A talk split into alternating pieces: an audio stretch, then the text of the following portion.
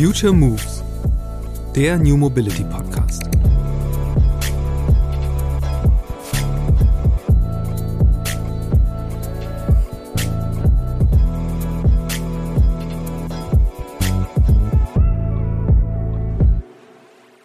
Das ist tatsächlich äh, irgendwie zufällig entstandene Business Case. Angefangen haben wir nur mit Mitarbeitenden und im Laufe der Entwicklung und Arbeit mit Sparring-Partner äh, sind wir zum Schluss gekommen, das ist etwas, was wir sehr passend zu Telekom Footprint sehen und können uns wirklich vorstellen, dass es ein komplementäres Service ist. Achtung, Achtung, ob wir damit Geld verdienen, weiß ich nicht. Wir können jetzt darüber sprechen, weil ich der Meinung bin, dass es vielleicht nicht unbedingt geldbringende Case ist, aber es ist ein sehr starker Loyalty Case. Ähm, und was wir sehen, und wir, wir sind natürlich, oder ich habe auch in Telco gelernt, vom Kunde zu denken. Das mussten wir müßig in Telekom lernen, wie man richtig Bundles macht, wie man Leute in diesem Ökosystem hält. Und uns ist klar, dass Mobilität muss man so denken, warum bewegen wir uns? Und das ist, was wir versuchen, in diese Mobility as a Service App zu integrieren, Weltenvernetzung. Es gibt viele Gründe, weshalb man ein Freiwilligenprogramm nicht durch eine Zwangsmaßnahme ersetzen sollte. Etwa, dass 60 Prozent der Menschen, die aufgerufen waren, sich freiwillig von ihrem Verbrenner zu trennen und stattdessen künftig E-Auto zu fahren, das eben nicht getan haben. Bei der Telekom gehen sie trotzdem diesen Schritt. Denn bis 2025 soll die komplette Dienstwagenflotte des Konzerns rein elektrisch unterwegs sein. Und die Serviceflotte soll bis 2030 nachziehen. Nach meinem Gespräch mit Olga Nevska, die als Geschäftsführerin von Telekom Mobility Solutions diese Transformation vorantreibt, habe ich wenig Zweifel, dass diese Ziele auch erreicht werden. Zum einen, weil Olga mir erklärt hat, wie die Telekom mit einem breiten Angebot an E-Fahrzeugen, Support beim Dauerthema Laden und jeder Menge Kommunikation für die Mitarbeitenden Umstiegshemmnisse aus dem Weg räumt. Zum anderen, weil sie einen derartigen Enthusiasmus für das Thema mitbringt. Noch spannender als die Antriebswende der Telekom finde ich aber die Mobility as a Service Plattform, an der Olga und ihre KollegInnen gerade arbeiten. Denn die Mobility-App GoodRide, die eigentlich nur für die eigenen Mitarbeitenden gedacht war, könnte zur Grundlage eines komplett neuen Geschäftsfelds werden. Die Telekom als Kommunikations- und Mobilitätsprovider, warum nicht? Ich bin überzeugt, dass Unternehmen anderer Branchen mit ihrem spezifischen Blick auf die Bedürfnisse ihrer KundInnen sehr kreative und innovative Lösungen für die Mobilitätsbranche liefern werden. Olga spricht im Podcast etwa über Minutenkontingente für Mobilität oder Bundle-Deals mit Wohnungsunternehmen. Und sie verrät auch, wann GoodRide starten soll. Spoiler, schon ziemlich bald. Aber hör am besten selbst rein, was die Telekom in Sachen Mobilität tut und plant. Los geht's!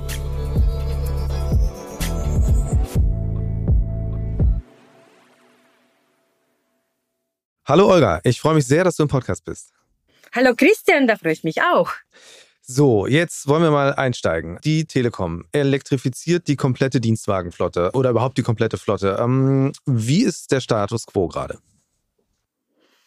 Ähm, Status quo ist so, dass wir ab 23 entschieden haben, alle Dienstwagen auf Elektro umzustellen. Das heißt, alles, was wir jetzt auf dem Markt ansteuern und unsere Mitarbeitende geben, ist elektrisch.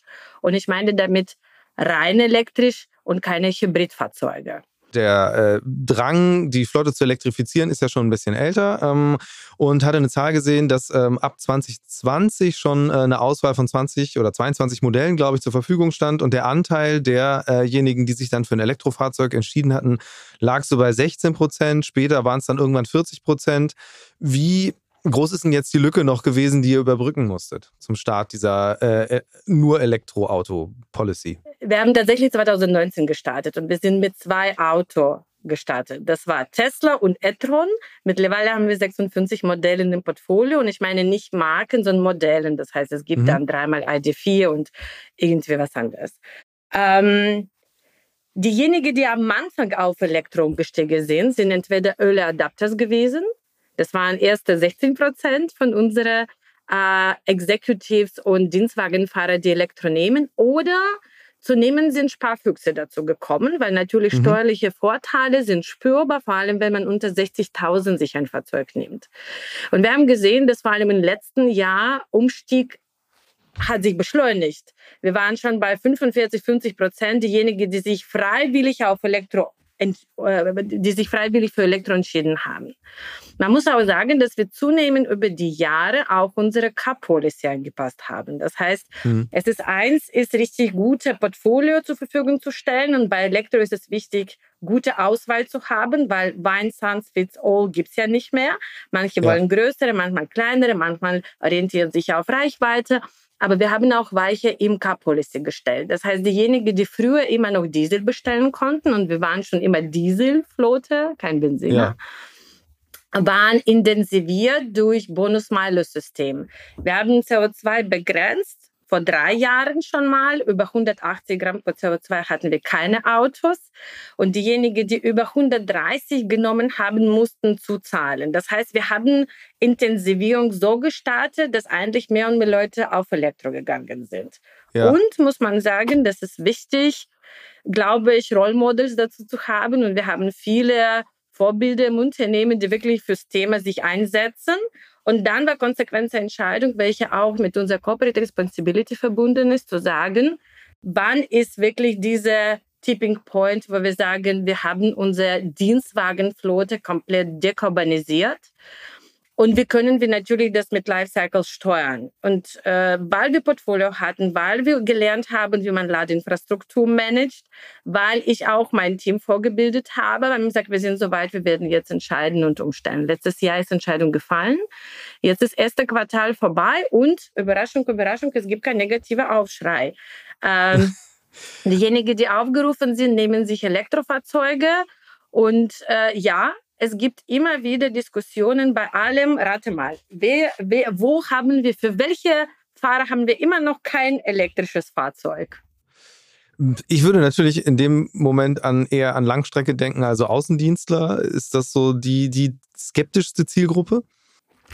Treiber sind Kinder. Viele Kinder.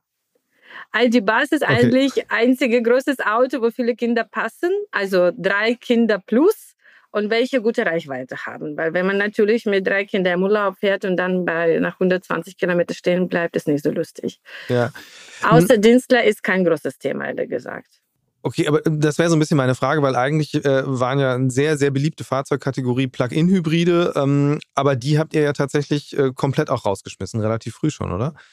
Wir haben diese Anstiegsdroge, nenne ich mal so, eigentlich gar nicht eingeführt und das war unsere, glaube ich, Lucky Punch. Wir haben einen Pilot gemacht, weil wir natürlich selber wissen wollten, war mhm. 2020, wie ist das Plug-in-Hybrid-Einsatz in der Flotte, ähm, haben sowohl Diesel als auch Benzinhybride zugelassen im Portfolio, aber für bestimmte Gruppen mit der Verpflichtung, dass wir Daten für CO2 und Tanken bekommen. Ja. Und das hat sich genauso bewiesen, wie in Theorie ist, auch wenn unsere Kolleginnen und Kollegen geladen haben. Man muss ja sagen, wenn man sagt, ey, Christian, du bekommst Plug-in-Hybrid, aber du legst mir deine Daten transparent, ja. äh, motiviert es natürlich auch zu laden zu Hause.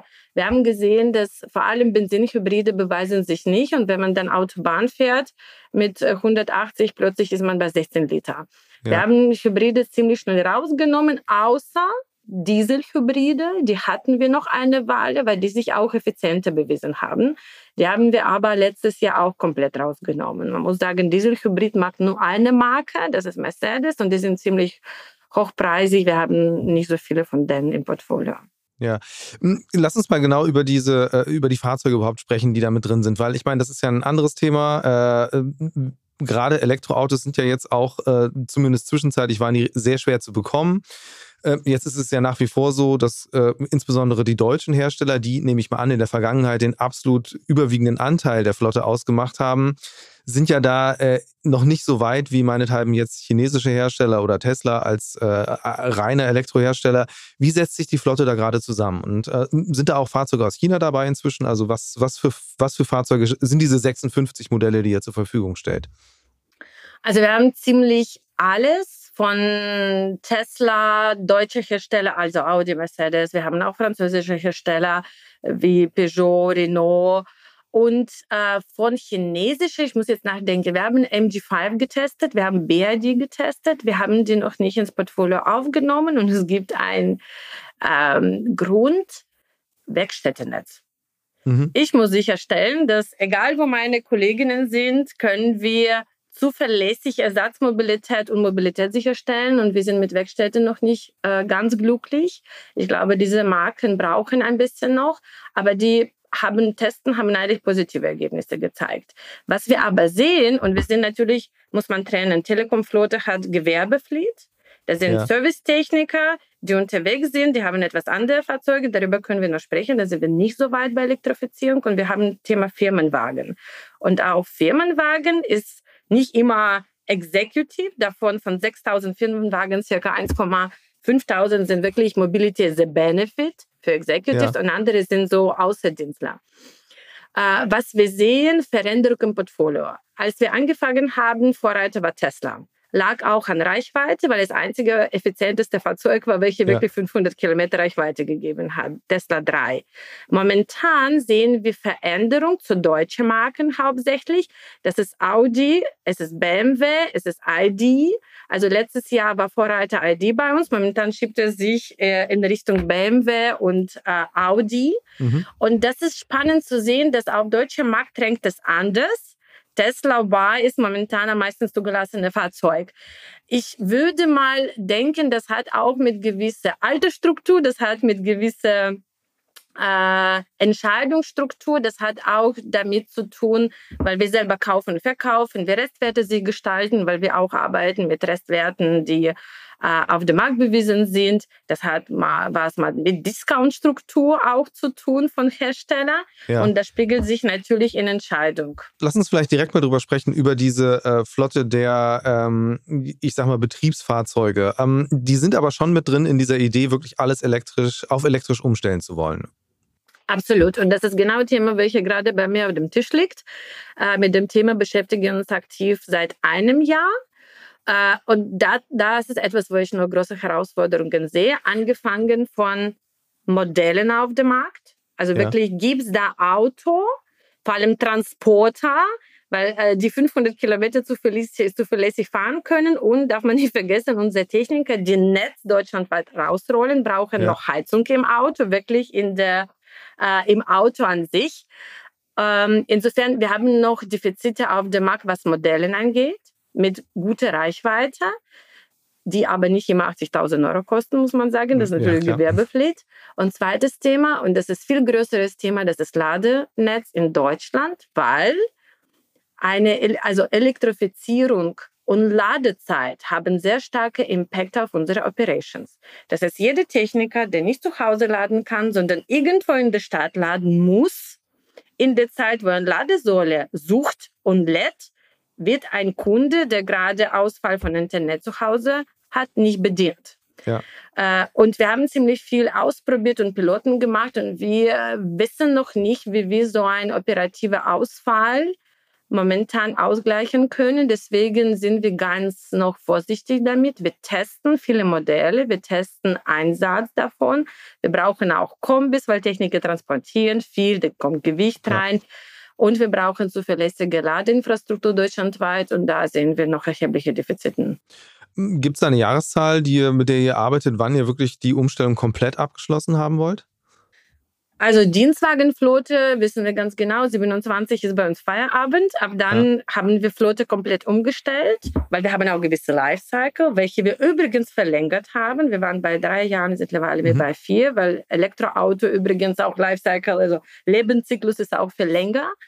Serviceflotte wollen wir zu 2030 elektrifizieren. Das ist noch nicht offiziell, offiziell bestätigt. Das ist die erste Annahme, mit welcher wir arbeiten. Wir, ja. glauben, dass, wir glauben, dass wir bis dahin das geschafft haben. Und wir glauben, dass wir aktiv werden können Richtung 25, 26, wo wir wirklich massiv Umstellungen anfangen können aufgrund ja. von zwei Tatsachen. Das ist wirklich existierende, vernünftige Portfolio von ähm, Auto auf dem Markt und ich hoffe sehr, dass äh, das deutsche Ladenetz, welche bis 2030 15 Millionen Elektrofahrzeuge bedienen muss, auch Richtung 25, 27 wirklich flächendeckend ist. Ja. Und übrigens, wir haben keine Zahlen dazu gefunden, zu sagen, naja, wie ist es denn, Plan in Deutschland, Ladesäule jährlich auszubauen, weil wir natürlich äh, unsere Gen verlassen möchten.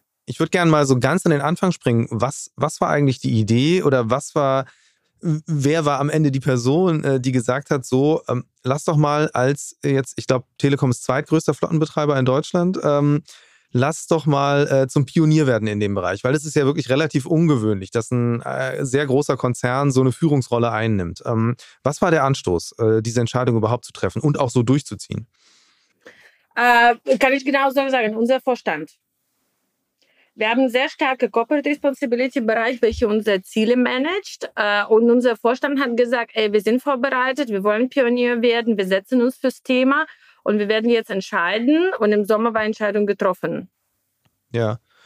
Und äh, wie. Und man wie kann auch, oh, Entschuldigung, Christian, man kann auch von sagen, das ist auch Tim Höttges in Person, welche sehr hinterher war und äh, nötige Druck ausgeübt, damit äh, Entscheidung getroffen wird.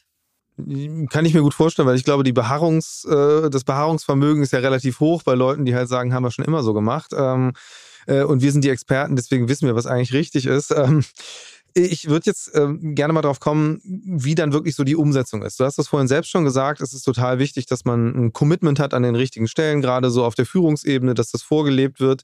Ähm, wie, wie habt ihr das ins Unternehmen reingetragen? Dann wirklich äh, zu sagen, wir machen jetzt die Umstellung und äh, was habt ihr getan, damit eben die ganzen Skeptiker nicht irgendwie die Überhand gewinnen, weil man muss ja mal schon aufpassen, sowas kippt ja auch schnell. Wenn man sagt so, okay, jetzt wird uns hier was aufgezwungen, was äh, aus den und den Gründen gar nicht funktionieren kann, dies, das, was auch immer. Ähm, was war die Strategie, dass das eben genau nicht passiert?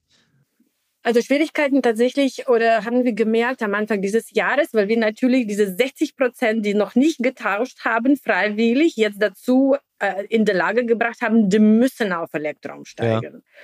Und äh, wie ich schon erwähnt habe, Vorbereitung ist hier key, großes Portfolio. Wir wissen, wie wir mit Ladeinfrastruktur umgehen, sodass wir diese Fragen vernünftig beantworten können. Aber ich sage dir, wie geht es jetzt? Wir haben wochentliche Sprechstunde für alle, die aktuell sich damit beschäftigen, Auto zu tauschen. Außerdem mhm. habe ich auch noch kleine Beratungsteam, welche einzelne Beratungen macht. Wir haben Gott sei Dank freiwillige E-Fahrer-Community im Unternehmen, mhm. welche sich so, also in Telekom, welche sich fürs Thema so stark einsetzt, dass sie auch so eine Awareness schaffen. Und bei Elektroauto muss man sagen, wir sind jetzt raus aus dieser Zone, wo man sagt, Reichweite ist ein Problem. Es geht darum, ja. ausprobieren, es geht darum, aufzuklären und wir geben auch Möglichkeit, unsere Mitarbeiterinnen und Mitarbeiter auch Elektroauto auszuprobieren. Wir haben selber eigene ähm, Carsharing-Flotte mit Elektrofahrzeugen und wenn man ein paar Mal gefahren hat und eigentlich macht es auch Spaß, elektrisch zu fahren und man sieht, dass dieses Problem Ladesäule ist nicht mehr so da. Wir ja. geben auch Möglichkeit, zu Hause Ladeinfrastruktur zu installieren. Wir haben zuverlässige Partner, wir subventionieren das auch. Und wenn das ganze Ökosystem steht und man diese Person mitnimmt auf die Reise, dann sind die Ängste eigentlich gar nicht so groß. Aber ja. es ist kein Selbstläufer. Man muss sich kümmern, man muss Portfolio schaffen, Strukturen schaffen und das wirklich beratungsmäßig begleiten. Vor allem, dass natürlich äh, betriebliche Mobilität hat auch Funktion, Motivation, äh, äh, Gesundheit von Mitarbeitern und so weiter. Ja, ähm, mich würde jetzt auch interessieren, äh, du bist ja jetzt eben auch sehr ähm, sehr präsent und äh, als, als die Person, die, die diesen Wandel einfach auch im täglichen Geschäft vorantreibt, äh, bei diesem großen Konzern. Wie stark ist eigentlich der Austausch oder die Nachfrage von jetzt anderen Konzernen? Also kommen da auch Leute auf dich zu und sagen, wie macht ihr das? Also seid ihr, habt ihr auch so ein bisschen oder hast du jetzt auch so ein bisschen so eine, ich sag mal, fast beratende Funktion, wenn es jetzt darum geht, ähm, auch andere Unternehmen mal anzustupsen, so einen Schritt, Schritt hin zu 100% Elektrifizierung zu gehen? Äh, es gibt, es gibt erstmal äh, extrem viele Konferenzen und, äh, und äh, Runden dazu, aber wir haben tatsächlich ähm, auch mit meiner Initiative so eine interne Runde äh, gegründet von Mobilitätszuständigen von unterschiedlichen Unternehmen. Warum? Weil wenn man natürlich irgendwo hingeht zur Konferenz oder zur Messe, äh, kriegt man sehr viele Verkaufsangebote und das hilft ja. sehr, wenn Unternehmen unter sich austauschen und wissen, was du gemacht, was wir gemacht haben.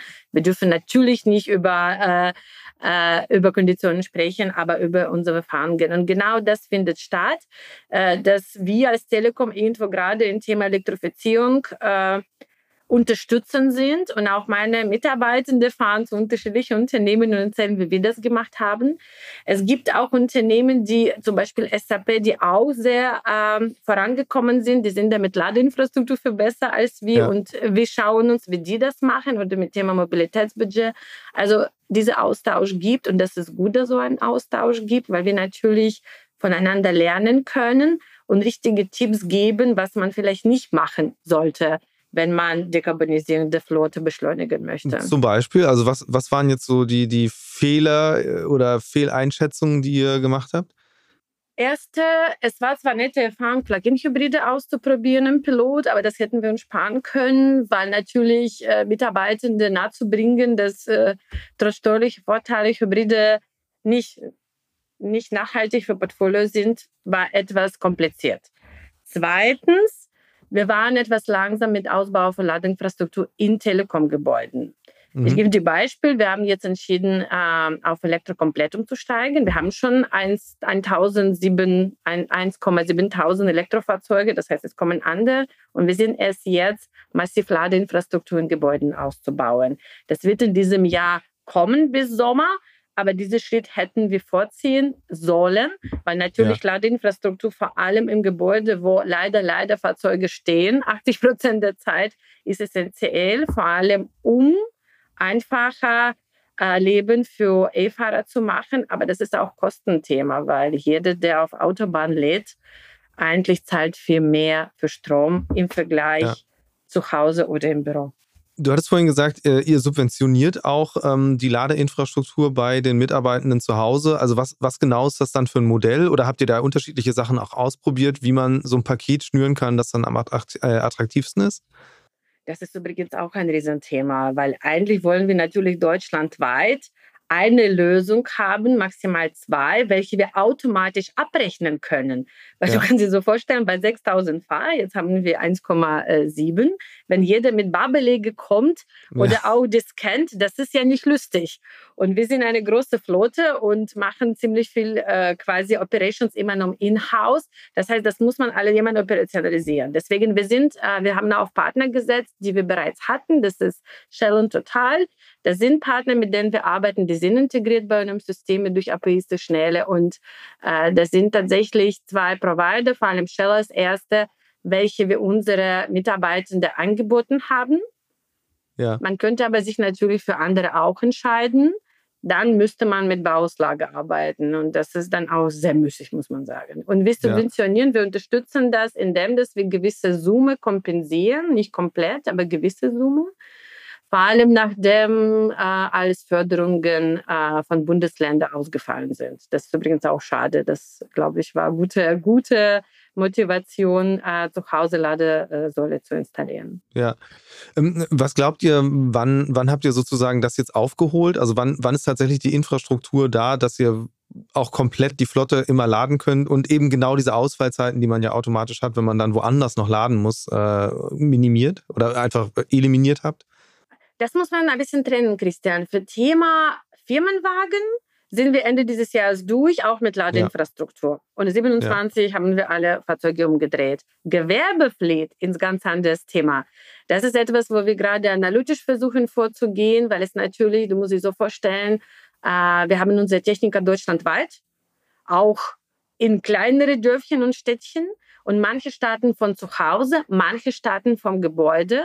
Und granulare Planung von den Lademöglichkeiten spart sehr viel Geld in Operations, die wir anders kompensieren ja. müssen. Deswegen, ich kann, wir können mal gerne Follow-up im Herbst machen. Da äh, habe ich Plan ausgearbeitet, aber das ist genau Thema, wo wir gerade viele Köpfe zusammenstecken wie granular können wir aus, ausplanen. Und du musst dir so vorstellen, jeder Techniker, der irgendwie tagsüber 500 Kilometer unterwegs war in Dörfer, muss ins Büro kommen und wir müssen sicherstellen, dass er wieder laden kann und ja. morgen früh starten. Also äh, für Flotten wie zum Beispiel Deutsche Post, die feste mehr oder weniger Routen haben und immer wieder von gewissen äh, Stationen starten, viel einfacher wenn man über so Gewerbepflicht sprechen, die anders äh, ausgestattet sind und äh, deutschlandweit mal unterschiedliche Routen fahren müssen, es ist noch tricky.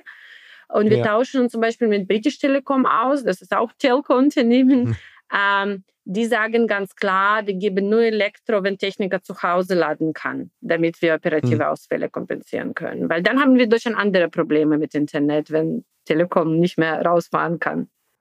Ja, das, das, das, soll auf gar keinen Fall passieren. Ähm, ich würde gerne zu einem ganz anderen großen Themenbereich noch kommen, ähm, der für äh, Future Moves, äh, also aus meiner, unserer Perspektive eben auch sehr spannend ist, ist das ganze Thema Mitarbeitendenmobilität. Das fällt ja auch in euren Bereich und ähm, lass uns mal darüber sprechen. Ähm, was ist da die Zielvorgabe? Weil Antriebswende, klar, da kann man sagen, wir wollen überall dann E davor schreiben. Dann kann man sagen, das haben wir irgendwann abgeschlossen. Äh, aber wenn es jetzt darum geht, die ähm, Pendelwege zu organisieren, die Nutzung vom öffentlichen Nahverkehr äh, durch die Mitarbeitenden, das ist ja ungleich komplexer. Du hast vorhin selbst erwähnt, ähm, SAP, die sind da beim Thema Mobilitätsbudget schon weiter. Ähm, das klingt danach, ihr wollt auf jeden Fall, seid gewillt, auf dem Bereich auch auf oder in dem Bereich auch aufzuholen. Ähm, was ist die Vision jetzt bei der Telekom, was das Thema Mitarbeitendenmobilität angeht? Ähm, ich würde ein bisschen sogar größer gehen und sagen, lass uns betriebliche Mobilität starten, weil Mitarbeitermobilität ist ein Teil davon.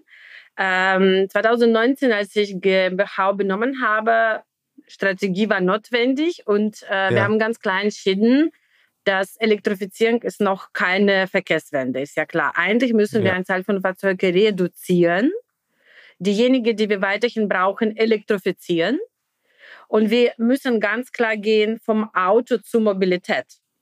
Hört sich jetzt mal äh, äh, komisch an. Aber dafür haben wir einen Plan und der heißt, wir müssen Portfolio von Mobilitätsangeboten möglichst breit halten, mhm. damit wir jede Mitarbeitende was zur Verfügung stellen.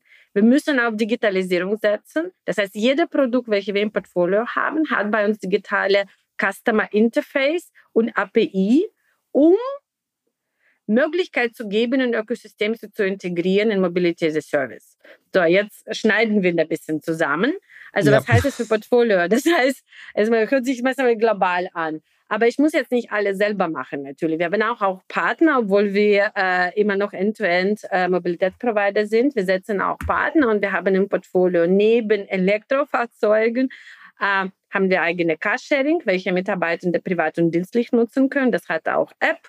Äh, man macht äh, quasi privatdienstlich alles per Buchen. Das, das ja. steht von äh, Gebäuden, das sind 40 Stationen deutschlandweit. Wir haben eigene Shuttle on Demand mit unserem tollen Partner EOKE. Das ist auch On-Demand-Mobilität, das ist auch per App. Natürlich gehören dazu Fahrräder, natürlich gehört dazu, wir haben auch Fahrrad-Hubs auch mit äh, digitalen Zugang. Wir haben Elektroauto-Abo nicht selber gemacht mit Partnern und das bitten wir allen Mitarbeitenden in Telekom. Es gibt gewisse Produkte, die Segmentierungen haben, aber restliche bitten wir allen Produkten. Und mir war wichtig, was wir in diesen vier Jahren gemacht haben, diese alle Produkte sind per App zugänglich und haben ja. API. Und übrigens, wir starten jetzt im April auch für Flotten eigene App die ist nur intern, weil wir haben sehr viele Marken und die bilden wir durch Zugang mit einer App, damit unsere Fahrer das auch per App bedienen können, tanken, touchlos können, auch CO2 tracken können.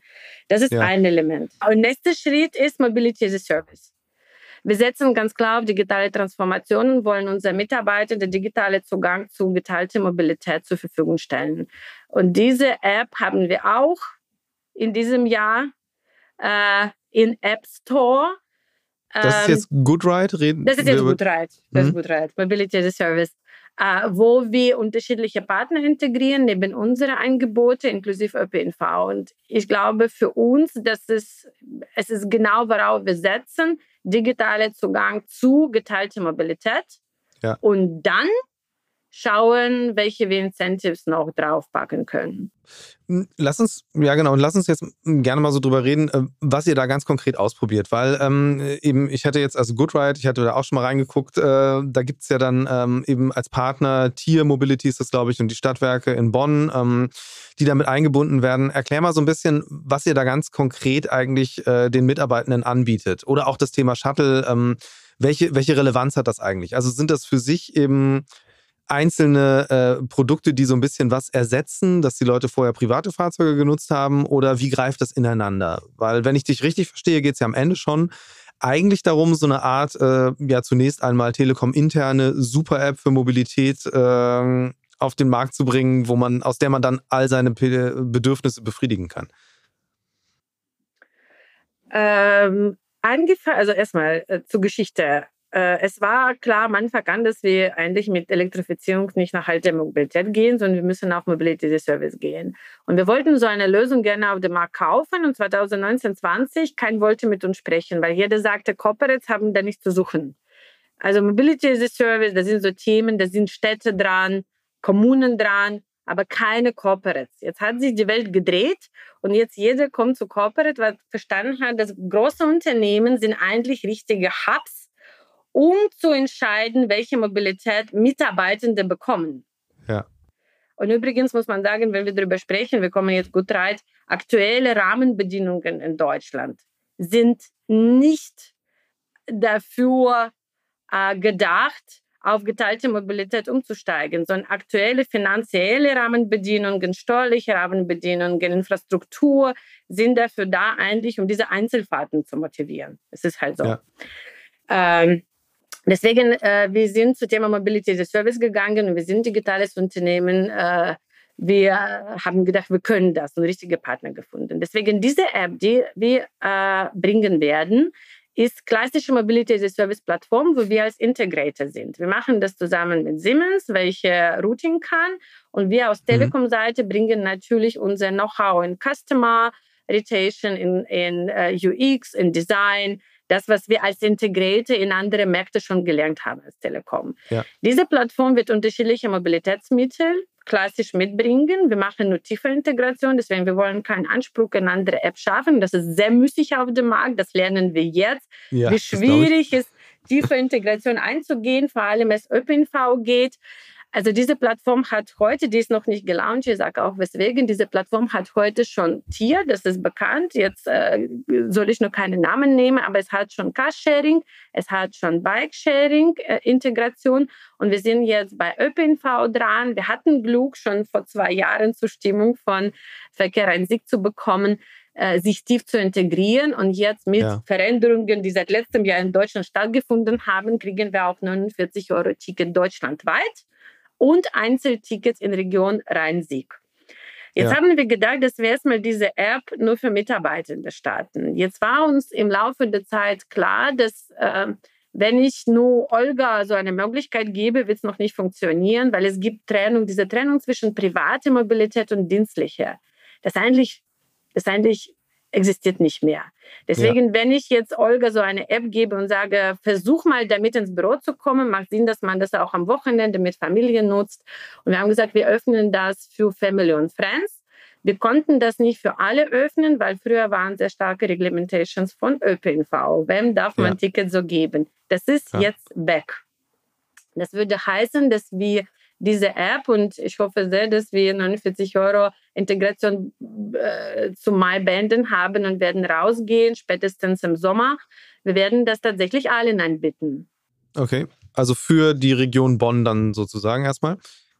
Nein, wir werden auch Christian anbieten. Nur erstmal Christian in Hamburg wird nur 49 Euro buchen können. Und wenn Christian in Verkehr ein Sieg ist, dann kann er auch Einzelkarten buchen. Ähm, private Transportprovider wie äh, Tier und alle übliche wird Christian, ich äh, nehme dich als äh, Person, auch deutschlandweit buchen können. Ja. Ähm, warum machen wir das? Warum öffnen wir das für alle? Weil natürlich unser Zielsegment sind unsere Mitarbeitende, weil wir sehen wollen, wie funktioniert Verhaltensänderung. Und wir wissen ja. ganz genau, Christian, durch viele Angebote, die wir haben, fahren trotzdem 60 Prozent von unseren Mitarbeitenden mit Autos. Es liegt an unterschiedlichen Faktoren. Erstmal, es gibt nicht überall flächendeckende Infrastruktur in Deutschland. Zweitens, man muss richtige Angebote als Unternehmen schaffen. Und drittens, natürlich gibt es Push- und Pull-Prinzip. Das muss man fairerweise sagen. Klar. Jetzt äh, muss ich bei einem Punkt sagen, man guckt jetzt große Unternehmen und erwartet viel von denen. Und das finde ich nicht immer fair. Warum? Wir sind natürlich da, um Mitarbeitende ins Büro zu bringen oder Homeoffice zu ermöglichen. Das ist auch, übrigens auch ein richtiges Thema, um Mobilität um CO2 zu reduzieren. Aber wir sind da, um Leute zu motivieren, damit die happy ins Büro kommen und so weiter und so fort. Ähm, richtige Motivationen wäre zu sagen, wir lassen Leute, die mit Auto fahren, richtig Kosten komplett dafür tragen. Und dafür gibt es auch genug Studien, wo man sagt, Parkplätze bezahlbar machen. Ja, ja klar. Dann hat man gewisse natürlich negative Stimmung im Unternehmen. Und da würde ich mich freuen, dass man Unternehmen zuverlässige rechtliche Bedingungen schafft, auch gesetzlich, damit wir darauf aufbauen können. Weil das äh, funktioniert nur zusammen. So, jetzt kommen wir zu dieser App. Äh, mit dieser, ja? Ja, ja, gerne. Also, weil ich finde es äh, ein total äh, interessantes Thema. Äh, mich würde mal interessieren dabei, ähm, ist Goodride, ist das dann tatsächlich jetzt so mehr oder weniger durch Zufall zu so einem, so einem Art Business Case dann auch geworden? Weil ich meine, man kann ja jetzt einfach sagen, wenn man, wenn man so eine App hat, wenn man diese ganzen Mühen der Integration, der tiefen Integration äh, bewältigt hat und ein Produkt hat, das theoretisch zumindest in ähm, allen deutschen Metropolen funktionieren würde, dann könnte das jetzt, nur mal angenommen, ja auch äh, eine interessante Basis sein, einfach tatsächlich ein ganz neues äh, Geschäftsfeld aufzutun. Also den Leuten eben nicht nur ähm, Erreichbarkeit zu verkaufen, sondern tatsächlich auch äh, Beweglichkeit zu verkaufen, sozusagen als Telekom. Ist das eine Idee, die da inzwischen dahinter steckt? Oder ist das äh, eher so ein nice to have, zu sagen, wir wollen unsere Mitarbeitenden abdecken und wer dann irgendwie darüber hinaus das nutzt, der liefert uns dann halt spannende Daten, aber Geld verdienen wollen wir eigentlich nicht damit? Äh, du hast jetzt was Interessantes gesagt. Das ist tatsächlich äh, irgendwie zufällig entstandener Business Case. Angefangen haben wir nur mit Mitarbeitenden und im Laufe der Entwicklung und Arbeiten mit Sparring-Partner äh, sind wir zum Schluss gekommen, das ist etwas, was wir sehr passend zu Telekom Footprint sehen und können uns ja. wirklich vorstellen, dass es ein komplementärer Service ist. Achtung, Achtung, ob wir damit Geld verdienen, weiß ich nicht. Wir können jetzt darüber sprechen, weil ich der Meinung bin, dass es vielleicht nicht unbedingt geldbringende Case ist, aber es ist ein sehr starker Loyalty Case. Ähm, und was wir sehen, und wir, wir sind natürlich, oder ich habe auch in Telco gelernt, vom Kunde zu denken. Das mussten ja. wir müßig in Telekom lernen, wie man richtig Bundles macht, wie man Leute in diesem Ökosystem hält. Und uns ist klar, dass Mobilität muss man so denken, warum bewegen wir uns? Und das ist, was wir versuchen, in diese Mobility as a Service App zu integrieren, Weltenvernetzung. Hört sich erstmal surreal an. Aber am Ende bewegen wir uns immer aus vier Gründen. Wir fahren ins Büro, also dienstlich und so weiter. Das ist 40 Prozent von unseren Verkehrswege. Wir fahren einkaufen, versorgen, wir bringen Kinder, Eltern mhm. und so weiter oder wir äh, verbringen Freizeit. Das heißt, wir als Telekom sind schon sowieso in First und Second Place. Wir sind zu Hause, wir sind im Büro, es gibt natürlich andere Player, aber wir sehen uns als jemand, der diese Third Place begleiten kann. Und mir ist bewusst, dass da ist auch in Amazon und Google diejenigen, die pitchen. Noch haben wir gelernt, schon sowieso durch unser TV Magenta neben Netflix und Amazon auch Magenta, TV Magenta anzubieten und glauben, dass wir Right to Play haben. Vor allem im deutschen und europäischen Markt, weil äh, wir sehen uns im Markt als Integrator und Trusted Data Provider. Ja. Und äh, es gibt Gründe, warum Google dieser Markt noch nicht angegangen ist. Mittlerweile verstehe ich das auch sehr gut mit ganz tiefen Integrationen, die sehr müßig sind. Und da würde ich mich freuen, weil wir gerade äh, in ÖPNV äh, Flickenteppich in Deutschland vorankommen werden. Aber wir können uns sehr gut vorstellen, dass Telekom tatsächlich, vor allem Telekom-Kunden, und wir haben 53 Millionen Menschen mit unseren Verträgen, Post und Prepay, tatsächlich Mobilität anbieten eines Tages werden. Und daraus entstehen tatsächlich ganz spannende Business Cases durch Branchenkopplung. Äh, Mobilität bringt für uns keine große Margin. Also ich gebe dir Beispiel, wenn ich ÖPNV-Ticket verkaufe, darf ich überhaupt nichts verdienen. Das ist so Durchlauferhitzer, weil das ist eigentlich reglementiert. Wenn wir irgendwie Fahrt vermitteln, dann sprechen wir vielleicht, also wie immer Prozenten, aber es ist überhaupt nicht das, was in Telco in Business Case reinkommt. Ja. Nur sehen wir natürlich, dass diese Merch mit ganz anderen Themen wie Wohnungswirtschaft zum Beispiel, Städtebau, äh, Data-Thema ganz andere Business Case bringen. Ja, ähm, jetzt mal unter dem Vorbehalt, dass wir jetzt nicht über konkrete Pläne sprechen, die erarbeitet werden, sondern nur mal so, was sind eure Überlegungen? Weil du hast eben selbst das Stichwort Bundles gesagt. Ich finde das total spannend, weil ich glaube eben jetzt gerade um das Deutschland-Ticket herum kann man ja wirklich anfangen, mal ein bisschen zu spielen und zu überlegen, was können denn da Pakete sein, die attraktiv sind. Dass man sagt, okay, Grundmobilität ist durch so ein Deutschland-Ticket abgedeckt und wir als Anbieter XY können halt noch interessante Services draufpacken. Ähm, was, was wären denn da jetzt so aus, aus eurer eher kundenzentrierten Telco-Perspektive spannende, spannende Ansätze, spannende Bundles? Also als allererste ist zum Beispiel, wenn du äh, irgendwie Miete, Wohnung mietest, hast du neben Telekom, äh, äh, Telekom Flatrate und äh, ganze Smart Home, hast du x Kilometer, die du auch mobilitätmäßig kaufst. Ja. Und, wie, und du entscheidest, wie du dich verteilst nachher, weil wir können das ganz unterschiedlich einkaufen bei Provider. Und du kannst übrigens über Magenta Speaker oder das kann auch Amazon Alexa sein, diese Mobilität, Ausnahme ÖPNV, aber viele andere können, die das auch bestellen mit Versification. So, mhm. das ist so erste, erste, erste Bundles. Interessant ist, das sprechen wir auch mit äh, auch Stadtwerke, weil die auch sich fragen, wir können die Energie Mobilität und Telekommunikation zusammen bundle, weil das ist eigentlich alles, was du einigermaßen in Wohnung, aus der Wohnung äh, ja. ähm, konsumierst. Und wir wissen, Bundle ist natürlich ein Thema, das man Kunde dann auch länger hält, weil irgendwann ist schwer rauszukommen. Klar.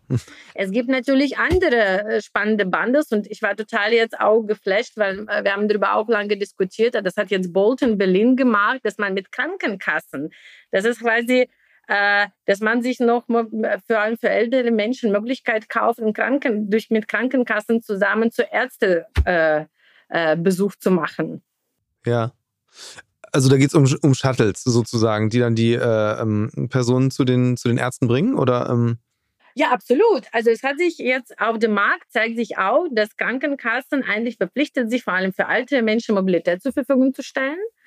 Äh, und die Frage ist, wie wird diese Mobilität nach vorne existieren und wer steuert Demand?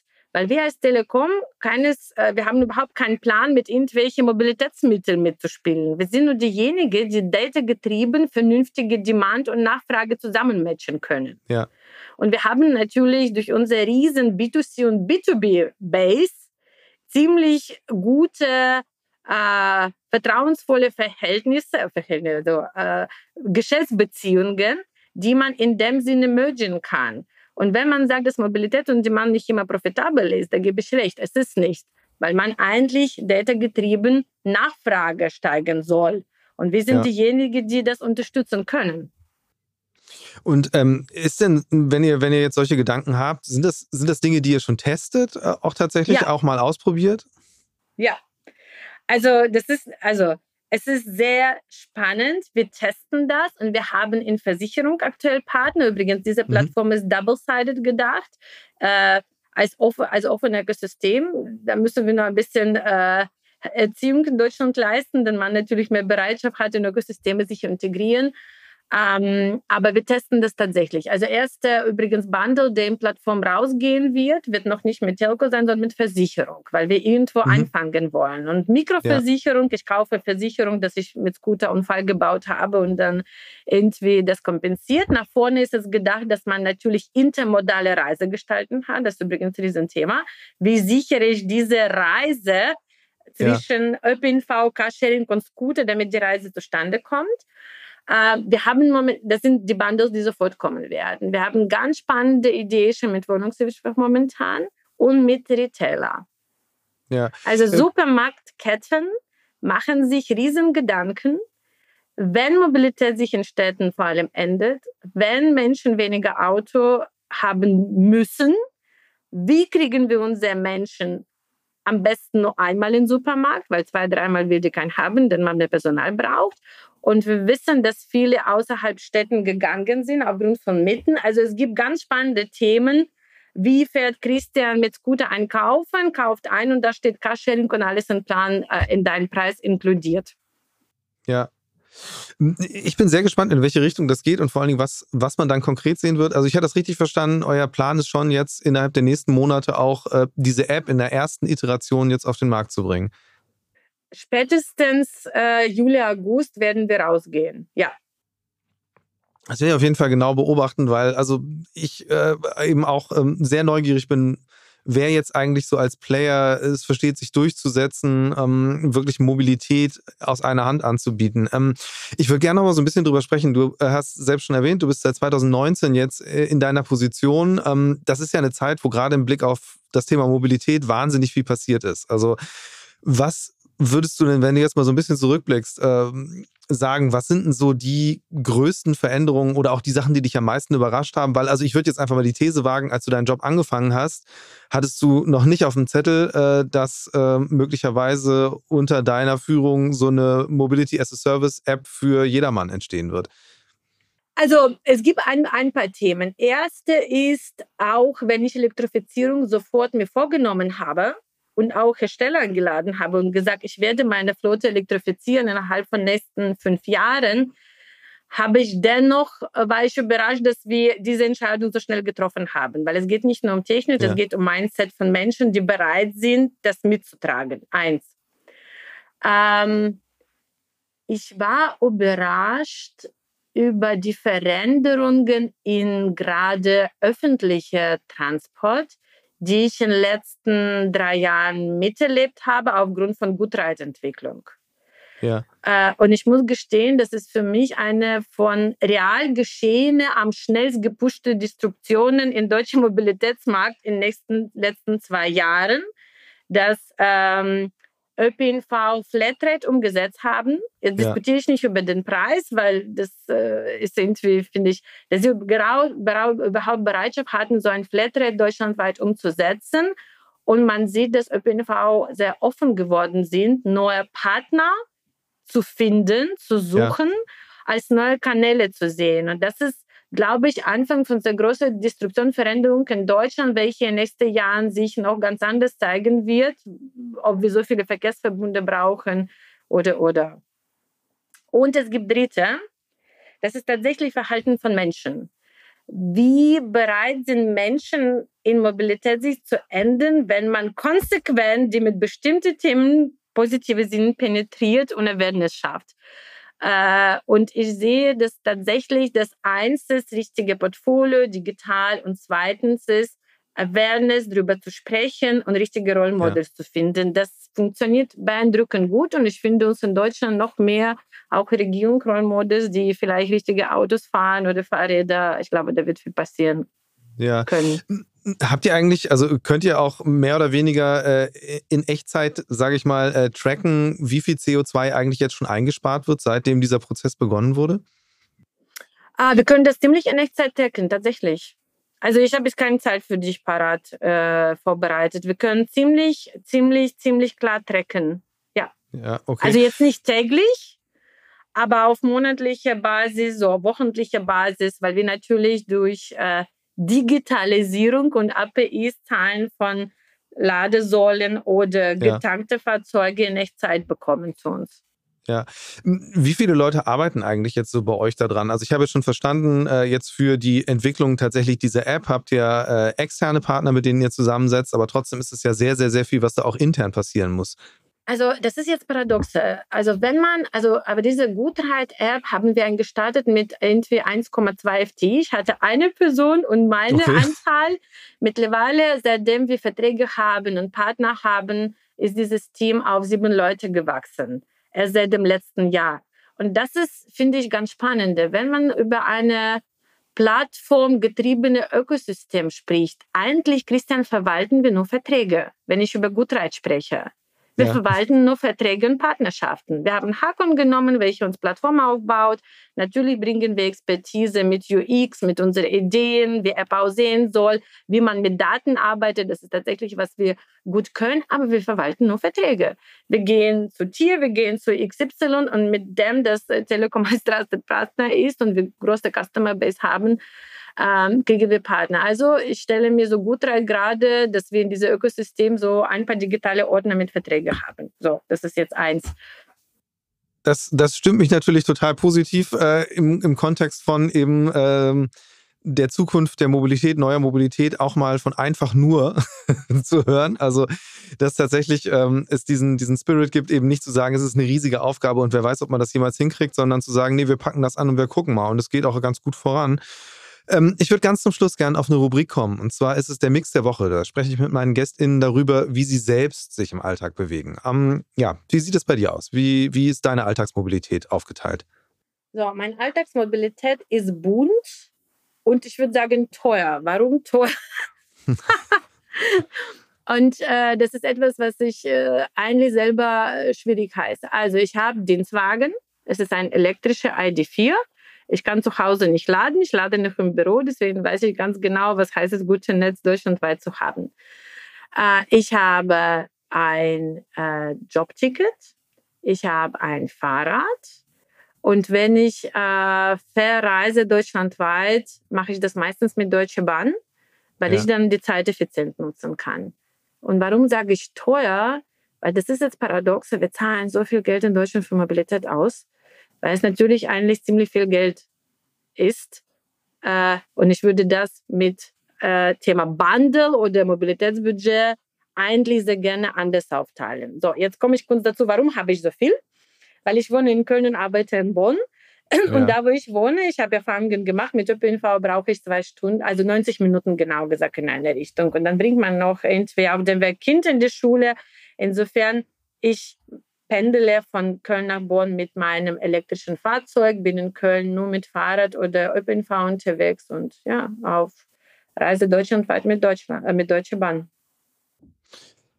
Wunderbar. Ich glaube, das ist äh, tatsächlich inzwischen ja ein sehr repräsentativer Mix auch. Ähm, ja, mal gucken, wie sich das Ganze weiterentwickelt. Vor allen Dingen auch, äh, wenn jetzt eben ähm, so Telco-Player mit einem ganz anderen ähm, Ansatz äh, eben Produkte zusammenzuschnüren, möglicherweise vielleicht sogar irgendwann auch mal äh, in, in Richtung äh, Budget Produktlinien zu überlegen. Also wenn man es jetzt wirklich mal so fünf Jahre weiterdenkt oder so, kann ich mir vorstellen, dass da gerade aus eurer Ecke sehr, sehr interessante Innovationen kommen, was das Thema Distribution oder Anbieten, äh, Mobilitätsangebote angeht. Ähm, ich danke dir ganz herzlich für deine Zeit und fürs Gespräch.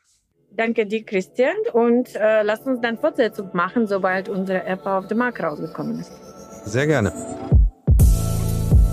Future Moves, ein Podcast von OMR und Hamburg Messe und Kongress.